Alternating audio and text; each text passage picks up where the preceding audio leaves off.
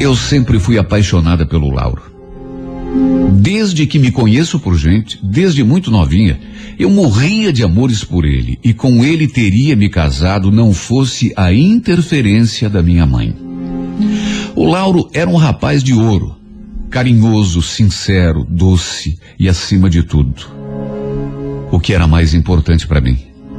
Apaixonado por mim do jeito que eu era por ele.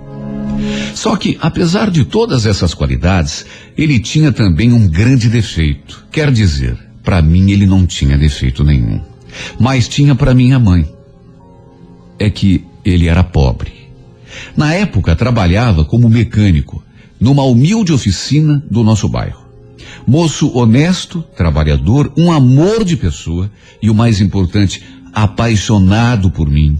E eu apaixonada por ele. Mas tinha aquele defeito, pelo menos para minha mãe, ele não servia. Era carta fora do baralho. Tudo porque não tinha dinheiro.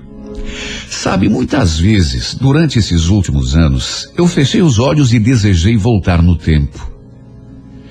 Ah, se a gente pudesse voltar no tempo, apagar os erros cometidos, consertar as burradas que a gente faz, tomar as rédeas da própria vida, naqueles momentos em que se deixou arrastar pelo medo, pela covardia.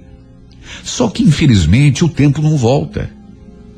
E é por isso que estou hoje aqui, lamentando o presente e suspirando pelo passado. Embora já se tenham passado 11 anos, parece que foi ontem que eu, com lágrimas nos olhos, falei para ele: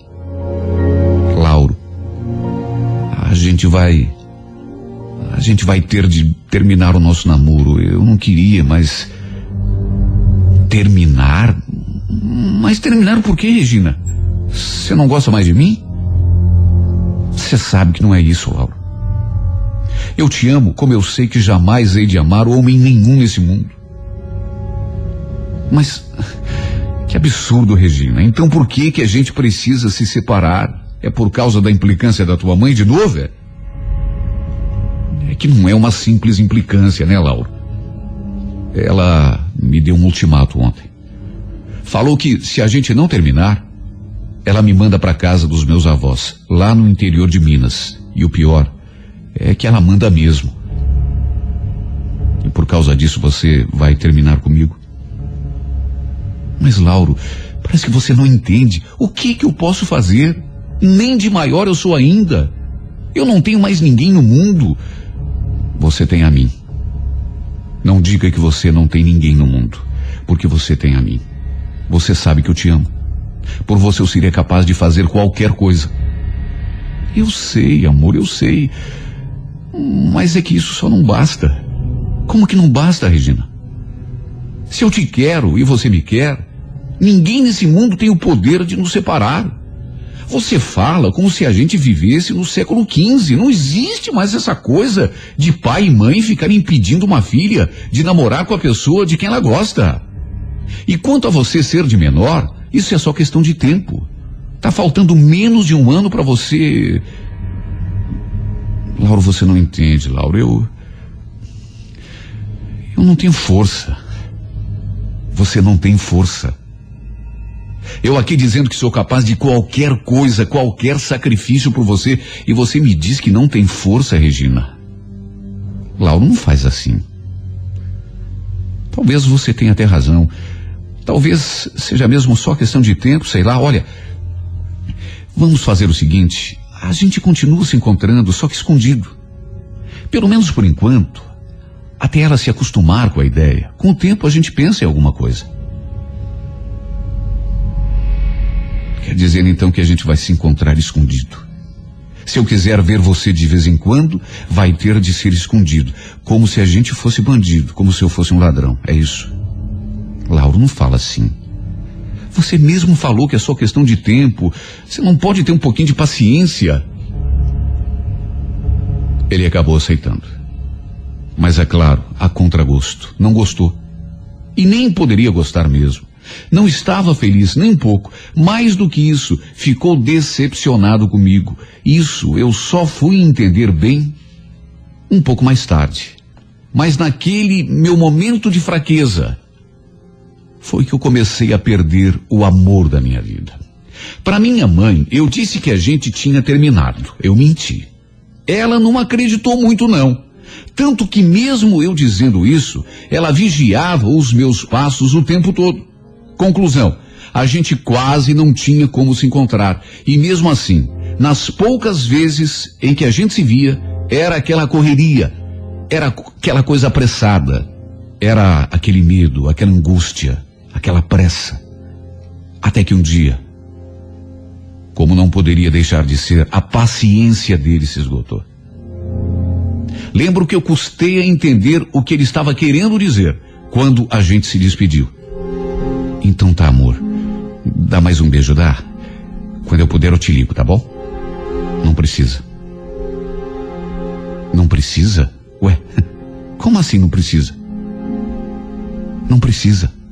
Aliás, não é que não precise. É que eu não quero mais que você me ligue. Eu cansei.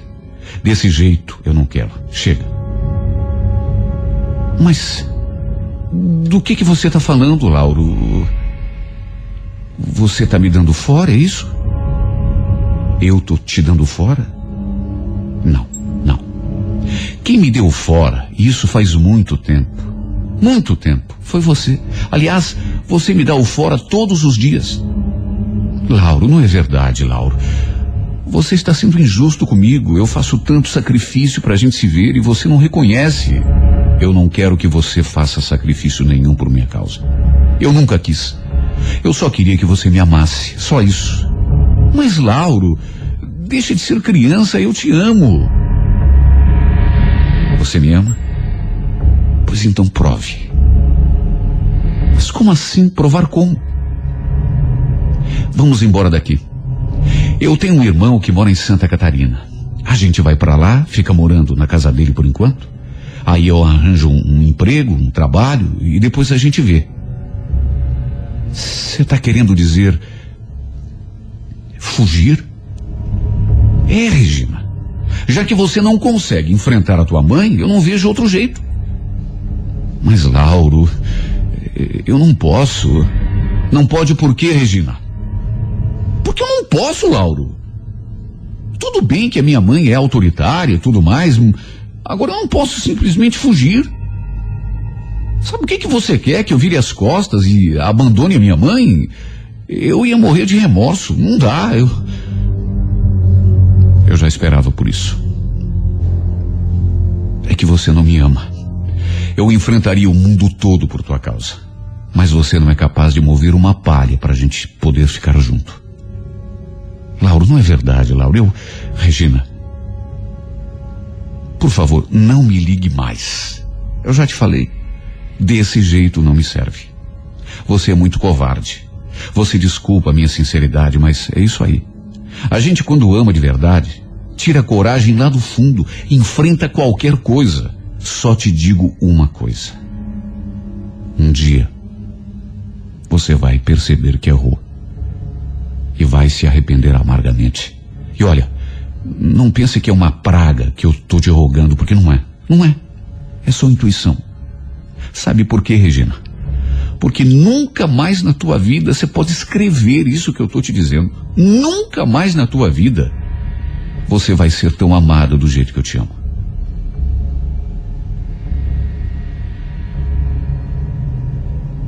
Ele falou assim, com lágrimas nos olhos, e não deu tempo nem de responder. Não deu tempo nem de argumentar. No fundo, eu não tinha nem o que dizer. Eu não tinha nem argumento, porque tudo que ele havia dito era verdade. E eu sabia que era. Eu era uma covarde. Eu realmente não tinha coragem de enfrentar a minha mãe. Eu só não sabia ainda o quanto aquelas palavras iriam marcar a minha vida. No começo, eu cheguei a pensar que era apenas um desabafo de um momento que depois, mais calmo, ele pensaria melhor e voltaria atrás. Só que com o passar dos dias, eu fui percebendo que era sério. Por várias vezes tentei falar com ele, mas ele sempre fugia. Nem o telefone ele atendia mais. Me sentindo sozinha, me sentindo carente. E agora, ainda por cima, despeitada com aquele desprezo dele, eu me tornei ainda mais submissa aos caprichos da minha mãe. Eu nunca tive coragem de questionar as opiniões dela. E a partir daquele momento, mais fragilizada ainda eu me senti. Tão fragilizada, tão carente e tão sem vontade própria, que dois meses depois, eu já estava namorando um rapaz que, segundo ela, a minha mãe, era a pessoa certa para mim. Claro que era. Advogado recém-formado, já trabalhando no escritório do pai, tinha um futuro brilhante pela frente. Isso para minha mãe era o mais importante. Desde o dia em que ela tinha conhecido aquele rapaz, eu nunca mais tive paz. E como era muito amiga da tia dele, e ainda por cima ele se interessou por mim, não foi difícil para ela forçar uma aproximação. Sabe, falando assim, dá até a impressão de que a minha mãe não gosta de mim. Que ela queria o meu mal. Mas é claro que não é isso. É que na cabeça dela, aquilo era realmente o melhor para mim, para minha vida. Talvez por ter sido pobre, por ter passado até fome, a minha mãe tinha aquela ideia fixa de arranjar um bom partido para mim. Alguém que me protegesse, que não deixasse eu passar as privações que ela tinha passado. Só que mesmo querendo o meu bem, ela acabou contribuindo para minha infelicidade. Menos de um ano depois, eu já estava casada com o Valdecir. Casei não com aquele que eu amava, mas com o homem que a minha mãe escolheu para mim. E se a minha vida não se tornou um inferno, também ficou longe do paraíso que eu sonhava. Se pelo menos o meu marido fosse parecido comigo, pelo menos um pouco, talvez eu não me sentisse assim do jeito que me sinto.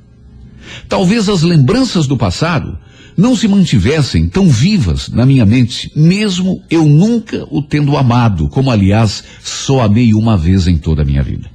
Só que o problema é que somos muito diferentes. A gente não tem nada em comum. A gente decididamente não tem absolutamente nada em comum. Meu marido é uma pessoa boa. Meu marido é um homem responsável. Só que a sua única preocupação é o trabalho. Trabalhar e ganhar dinheiro. Essa parece ser a sua única preocupação na vida. Eu já sou diferente. Eu já não penso tanto em dinheiro.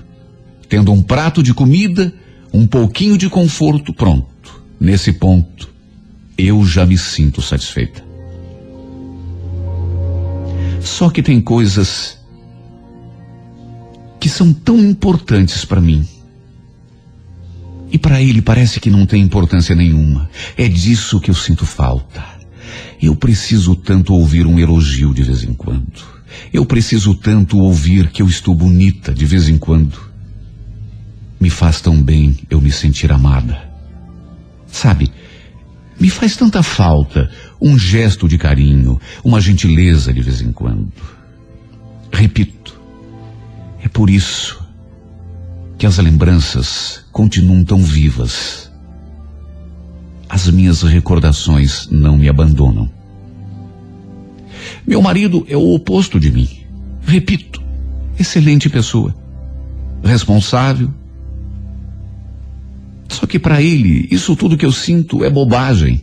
Ele não se preocupa com essas pequenas coisas que para mim são tão importantes. E se eu por acaso cobro, e se eu por acaso reclamo, ele fala que eu sou infantil, que eu gosto de dramatizar as situações. É assim que ele fala. Só que não é isso. Não é que eu seja infantil. Não é que eu goste de dramatizar as coisas. Mas é que carinho para mim é importante. Atenção para mim é importante. Uma gentileza, um gesto, uma palavra, esse tipo de coisa é importante para mim. Para ele não é. Para ele, isso é criancice. Ô Regina, você é muito infantil, sabia? É assim que ele fala. Que eu sou infantil. Olha, eu posso estar errada, mas eu gosto, por exemplo, de namorar um pouco antes de fazer amor. É tão gostoso, ou seria tão gostoso, a gente ir deixando as coisas acontecendo devagarinho, se sentir desejada, sentir que a pessoa não quer apenas transar. Só que o meu marido, ele não entende isso. Para ele, isso é perda de tempo. Como se cinco ou dez minutos a mais fossem fazer alguma diferença. Eu sei que muita gente vai achar até ridículo. Mas a gente faz amor uma vez por semana, religiosamente, uma vez por semana. E sempre às sextas-feiras, depois da novela. Eu acho isso um absurdo. Sabe, essa coisa de ter horário para fazer amor, dia marcado. Eu não entendo e eu não aceito. E isso me deixa infeliz porque o que que eu vou fazer? Eu sou romântica. Eu idealizo aquele clima, sabe, aquela atmosfera. Eu adoraria fazer amor quando estou afim. Se bem que aquilo que eu faço não é bem amor. Parece mais um dever, uma obrigação. Ou até pior do que isso. É horrível saber que será naquele dia, naquela hora, daquele jeito, que aliás é do jeito que ele quer. Isso acaba me afastando cada vez mais dele. Não existe carinho, não existe beijo, não existe abraço, não existe uma palavra, não existe nada. É só aquela coisa mecânica. Aí vira para o lado e dorme.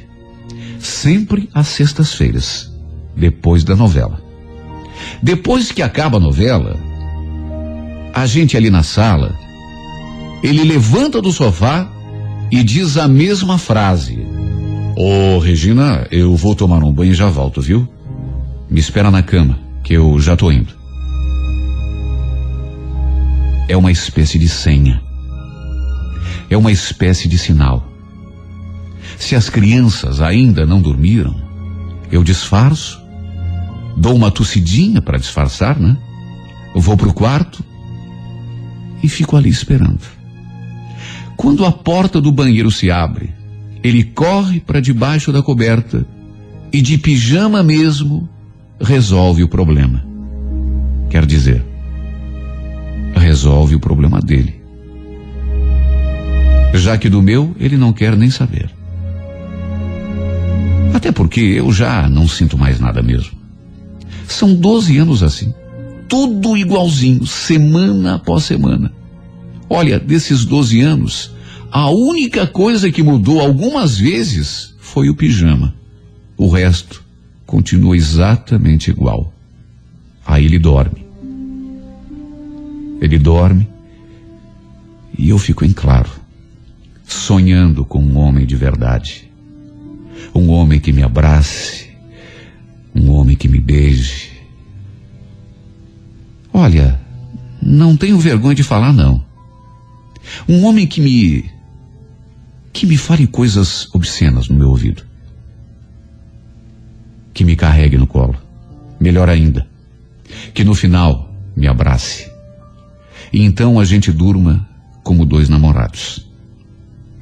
Não é porque eu já esteja casada há 12 anos que eu não sinto desejo. Que eu não tenho vontades. Olha, eu até já me aconselhei com a minha mãe. E ela diz que eu estou reclamando de barriga cheia. Que eu tenho um marido de ouro. Que muita mulher no meu lugar ergueria as mãos para o céu. Agora, eu sei que não é isso.